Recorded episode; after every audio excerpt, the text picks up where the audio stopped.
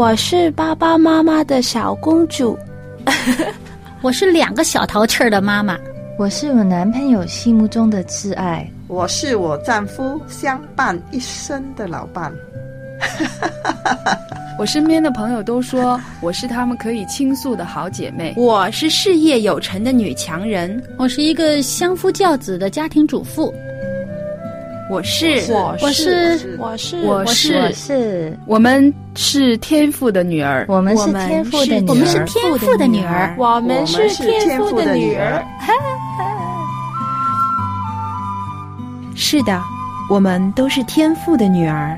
是他掌上的明珠。人说“女为悦己者容”，我们应该如何准备自己的身心，成为蒙天父喜悦的美丽佳人呢？小杨在这里邀请您一起来学做一位由内而外、合乎天父心意的丽人——心灵丽人。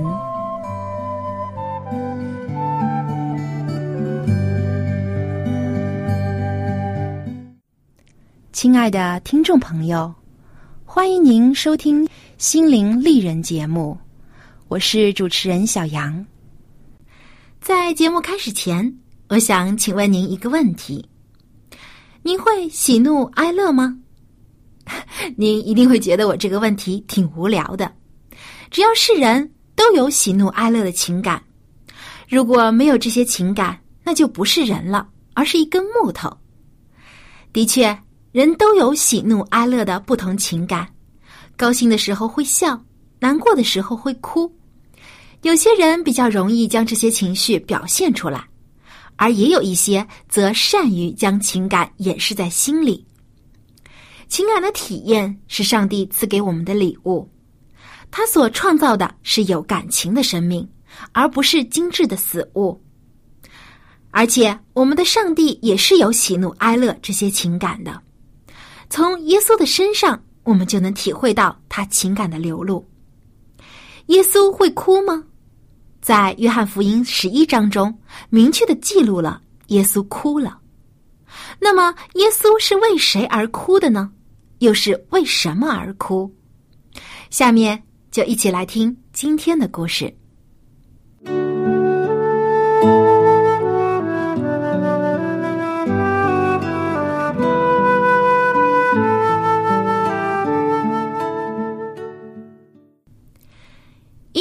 天，耶稣在耶路撒冷过修殿节。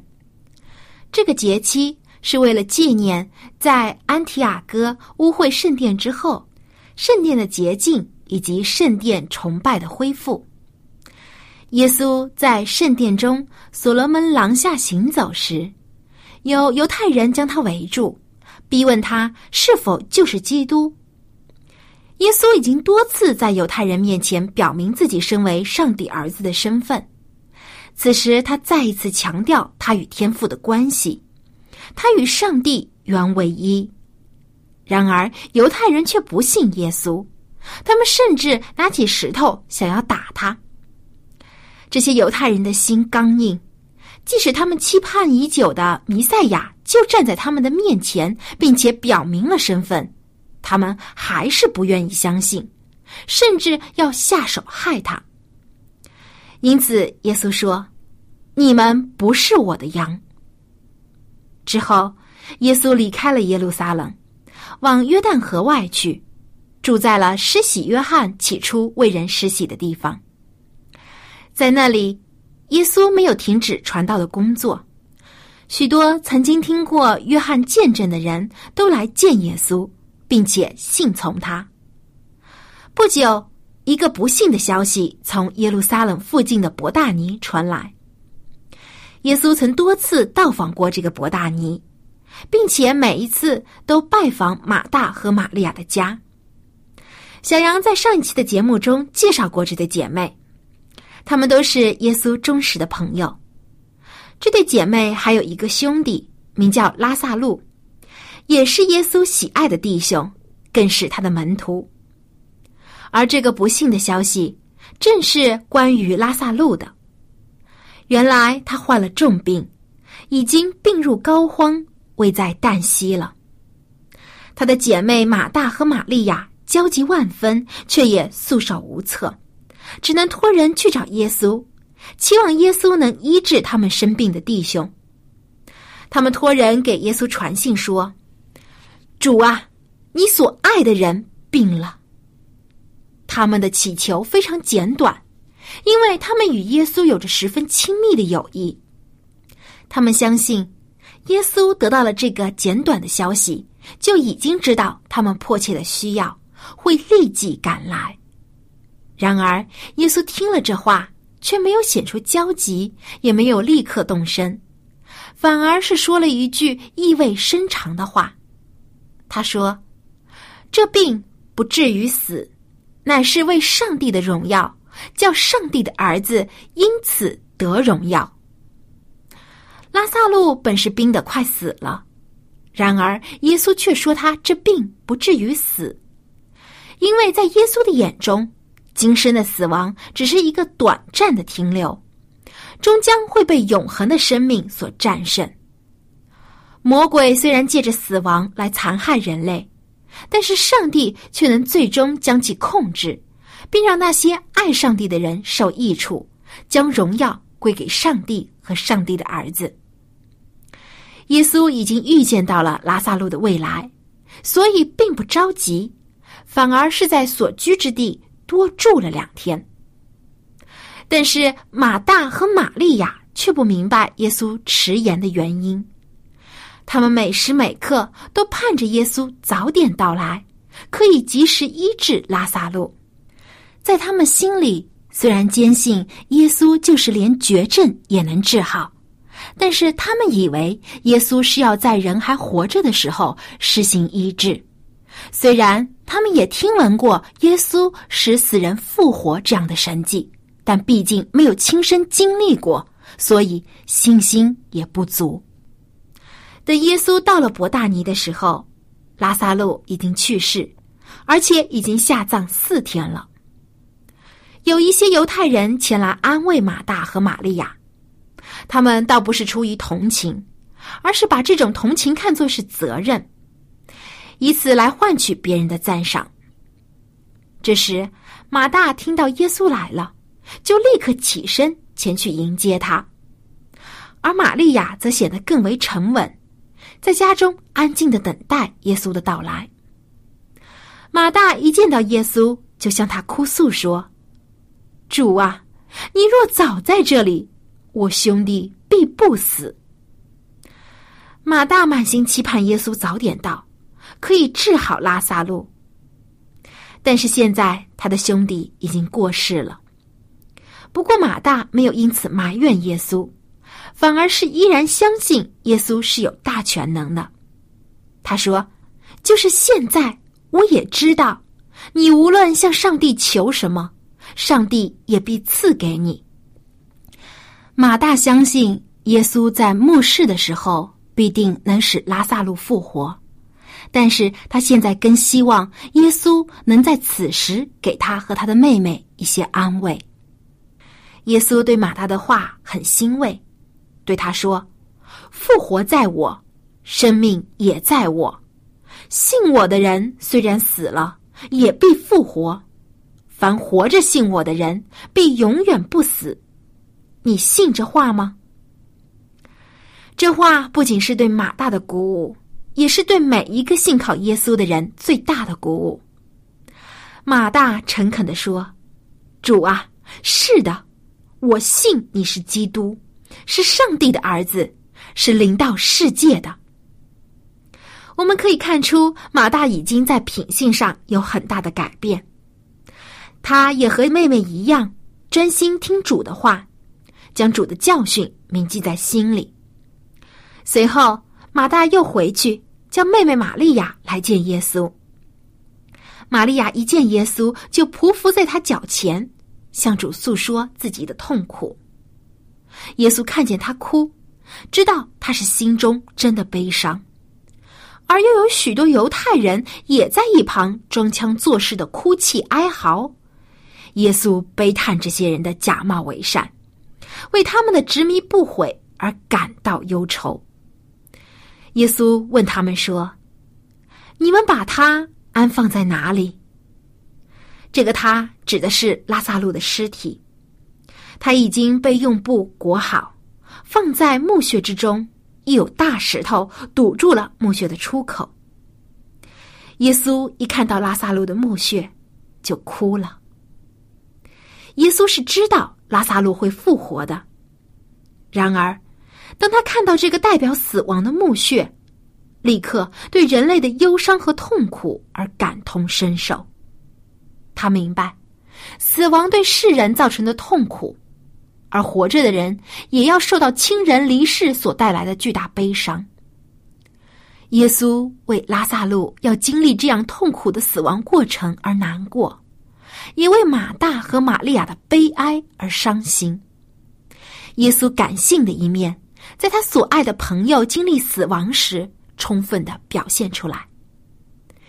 耶稣哭了，不仅是为拉萨路而哭，也是为马大和玛利亚哭，更是为我们每一个罪人将要承受死亡的痛苦而哭泣。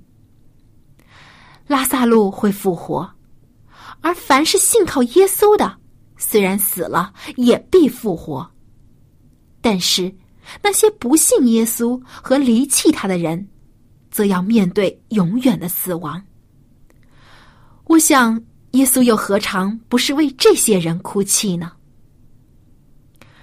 因为时间的关系，今天的故事先暂停在这里。在下一期的节目中，小杨会继续和您分享以下的部分。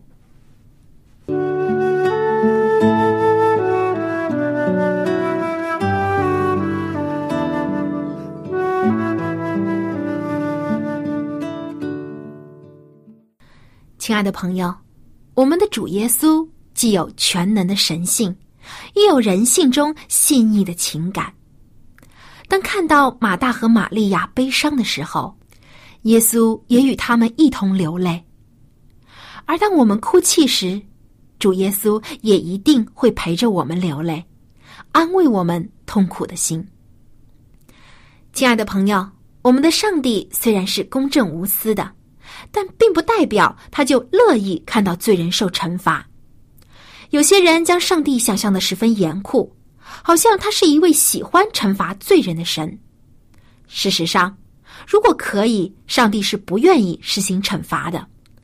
他断不喜悦恶人死亡，而是喜悦恶人转离恶道，走回正途。看到现在这个世界上充斥那么多罪恶丑陋的事情。看到人心的冷漠和残酷，上帝一定也在哭泣，为他所爱的世人沉沦在罪和死亡中而伤心难过。愿我们身为上帝的儿女，可以为天父分忧，将末世的信息和天国将近的喜讯报告给全世界的人，敲醒他们沉睡的心，为主挽回更多的人。下面一起来听一首诗歌，名字叫做《上帝哭了》。歌词是这样的：上帝哭了，就像天空一样，不断下着雨，洒在每个角落里。我们不断的在犯罪，不要怀疑，不要再怀疑，天国的路已尽了。上帝。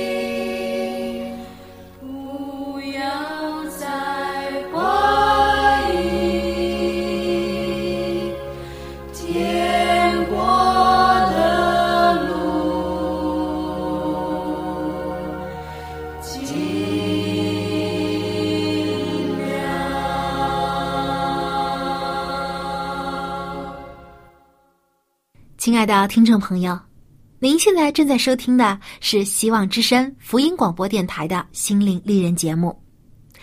在刚才的节目中，我们说到耶稣哭了。其实，在今天的故事里，说到不少人流泪哭泣。马大和玛利亚流泪，是因为他们失去了亲爱的兄弟拉萨路。一些前来参加葬礼的犹太人也哭了。但是他们只是出于礼貌，或是虚伪，为了塑造自己有同情心的虚假形象。然而，耶稣的流泪却与他们的都不同。耶稣哭了，他为世人流的泪更多。圣经中没有记录过耶稣在被人厌弃时哭泣，也没有在被自己门徒出卖时哭泣。耶稣在十字架上经历常人无法想象的痛苦时，也没有哭泣；而圣经约翰福音中唯独记录下了耶稣在拉萨路的墓前哭泣了。他的泪不仅是为拉萨路而流，也不仅仅是为他爱的马大和玛利亚而流，乃是为我们所有罪人而流的，因为罪。上帝创造的人类不得不承受死亡的恐惧和痛苦，活着的人也要承受丧失所爱之人的悲伤。上帝又如何忍心他的儿女终日流泪，活在痛苦中呢？因此，天父牺牲他的独生子耶稣基督，为我们承担了一切的苦难，担当了我们的过犯，为要使我们得着重生的机会。感谢上帝，因着耶稣基督的救恩，死亡不再是可怕和不可战胜的了。约翰福音十一章二十五节，耶稣说：“复活在我，生命也在我。信我的人，虽然死了，也必复活；凡活着信我的人，必永远不死。”这就是主对于每一个信靠他的人最美好的应许。但是那些不信的人呢？耶稣难道就冷眼相看、不闻不顾吗？当然不是的。耶稣更为这些不信他的人而难过，因为不信的人即使活着，也要最终面对永远的死亡。短暂的死亡已经让人够痛苦的了。何况是永远的灭亡。耶稣不想看到任何一个人承受这样的痛苦。正如以西结书三十三章十一节，主耶和华说：“我指着我的永生启示，我断不喜悦恶人死亡，唯喜悦恶人转离所行的道而活。”以色列家呀，你们转回，转回吧，离开恶道。何必死亡呢？如今，耶稣也在每时每刻劝勉还在最终的人，转回远离恶道，不要自取灭亡。亲爱的朋友，我们时常流泪，但大多是为了自己，或是为了我们所爱的人。我们有没有为一些陌生人流泪，为他们所经历的痛苦流泪，更为他们犯罪却不知悔改而流泪呢？若我们能更在意一些周围人属灵生命成长的情况，为那些还生活在最终而不自知的人焦急并行动起来，耶稣就能借着我们的行动，让更多的人有机会认识他、亲近他，从而远离恶道，转回正途，重新得着生命的盼望。到耶稣复临的时候。我想，他的泪水就能变成笑容。亲爱的朋友，您是否愿意为主分忧呢？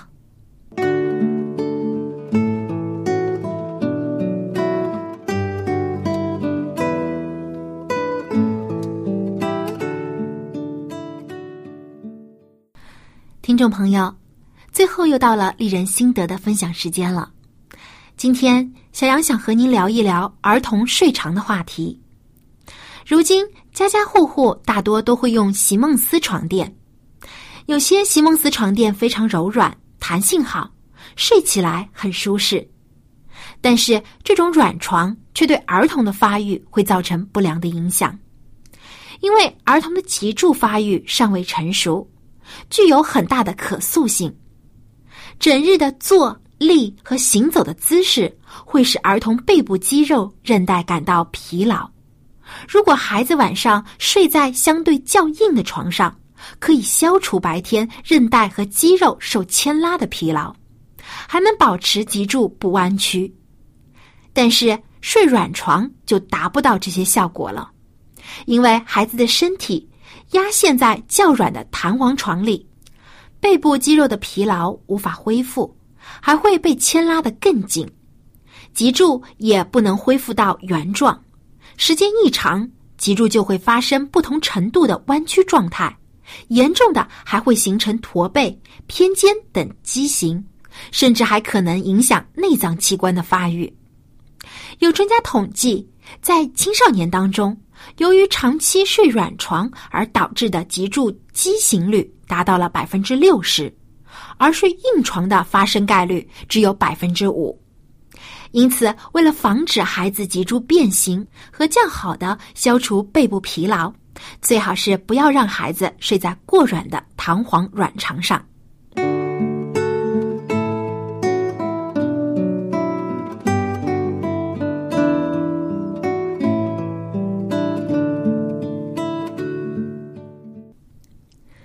亲爱的朋友。今天我们的节目就到这里，感谢您收听小杨主持的心灵丽人，请不要忘记，我们既是上帝的儿女，也是他的使女，要为他找回失落的羊，更要喂养他的羊群。愿我们衷心的侍奉能够蒙主的喜悦。亲爱的听众朋友，感谢您收听今天的节目。如果您对我们的节目有任何的意见或建议，欢迎您给我们来信。最后，感谢您对我们节目的支持，想期待在下期节目中能够继续和您分享今天故事的下半部分。好，我们下期节目再会。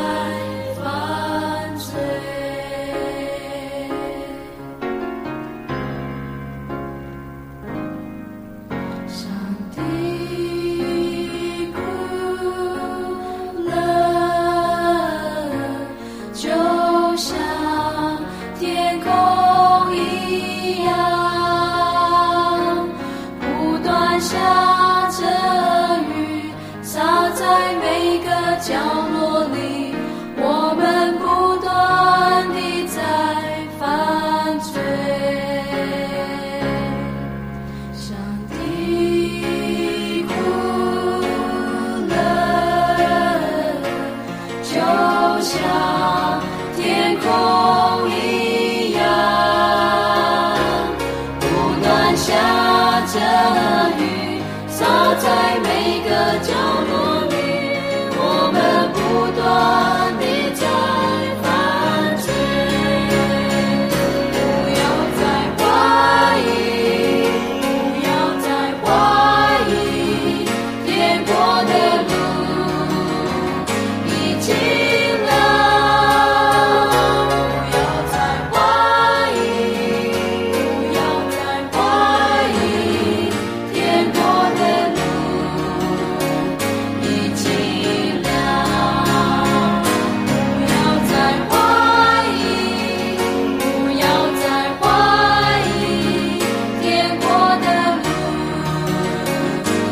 尽量不要再怀疑不要再怀疑天国的路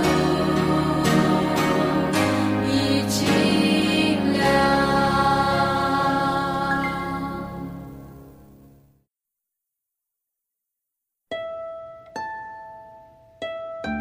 喜欢今天的节目吗？若是您错过了精彩的部分，想再听一次，可以在网上重温。我们的网址是 x i w a n g r a d i o 希望 Radio，或是找旺福村也可以找到。记得把好东西介绍给您的朋友，与他一起收听。